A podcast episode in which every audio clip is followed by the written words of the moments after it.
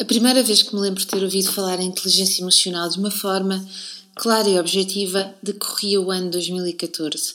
Uma amiga veio ter comigo e na mão trazia assim um grupo de folhas agrafadas e pediu-me: Será que tu me podes traduzir isto, por favor?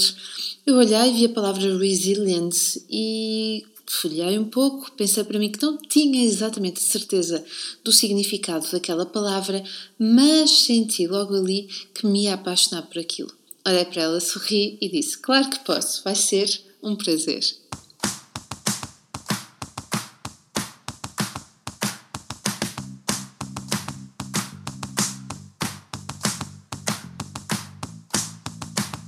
Olá, eu sou a Magda Gomes Dias e este é o podcast do Mamos de Boss.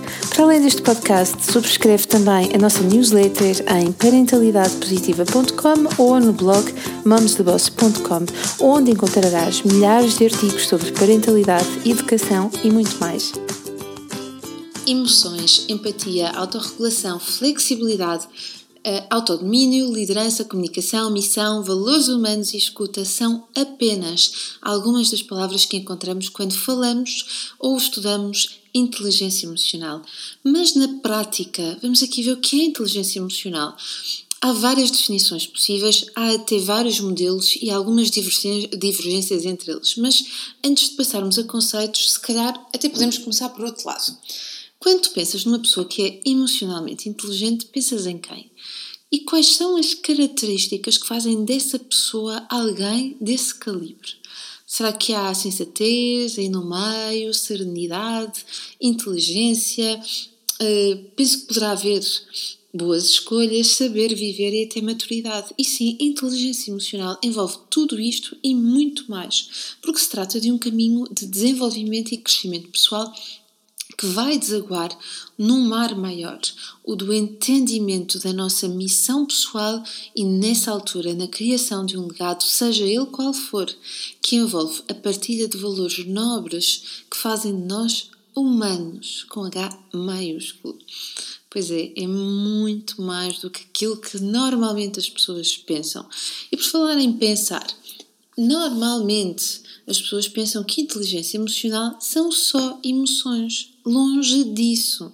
Para deixar clara a questão, inteligência emocional pode bem ser definida como a capacidade de sermos inteligentes fazendo uso das nossas emoções.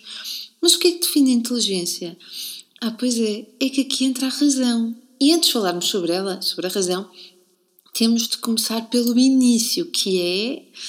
Vamos lá ver se consegues chegar a qual é que será exatamente o início para começarmos a evoluir e sermos mais emocionalmente inteligentes.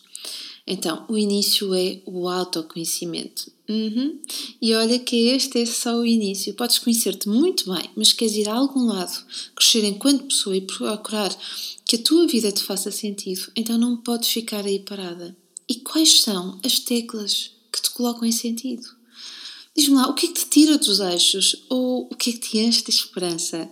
quais são as tuas fontes de energia e onde é que estão os vampiros que a sugam. E o que é que fazes para não seres consumida por eles? Ou o que é que fazes para te recompores quando as coisas não estão assim tão fáceis quanto gostarias? É nestas situações desafiantes, como é que tu respondes? Respondes como desejas? Respondes uma forma precipitada, se calhar diz diz, vais-me dizer, nem sempre, nem sempre respondo como gostaria. E essa é uma ótima resposta. Na verdade, é a resposta que eu mais gosto. E porquê? Porque é nela que está o caminho. E este caminho não tem nada de esotérico, mas é neste caminho de sucesso e fracasso que vais encontrar as tuas respostas. Imagina que o teu filho adolescente chega a casa e bate com a porta do quarto, responde-te torto. Quais foram as situações em que a forma como reagiste e respondeste deram os frutos que procuravas? E quais foram aquelas em que não?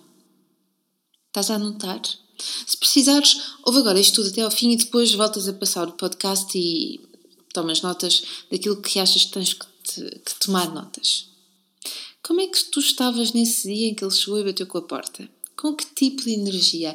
Sentias-te capaz de resolver a situação? Tinhas a tua agenda, as tuas cenas metidas no meio? Ou seja, tinhas coisas para resolver? De certeza absoluta que sim, e é mesmo assim. Aqui o meu objetivo é apenas explorar contigo para que consigas compreender-te melhor e veres qual é a tua tendência natural de resposta. Deixa-me te contar uma história. Há uns anos eu tinha um colega que era, como se diz aqui em cima no norte, desnhoso. Sabes o que é que isso quer dizer? Era assim chato, picuinhas, implicativo. Em muitas situações tinha sempre alguma coisa a adicionar ou a corrigir apontando um dedo e era uma valente seca. É claro que eu e os outros colegas ficávamos aborrecidos e algumas vezes até frustrados. Só que a convivência permitiu-me perceber que ele tinha um sentido de humor particular e que fazia aquilo não por mal, mas porque tinha uma observação, um espírito crítico e um poder, como eu dizia, de observação fora de comum e, sabes, muito válido. Então passei a tomar atenção às considerações dele e não levá-las tão a peito. Posso dizer que aprendi muito com esta mudança de comportamentos e aprendi muito com ele.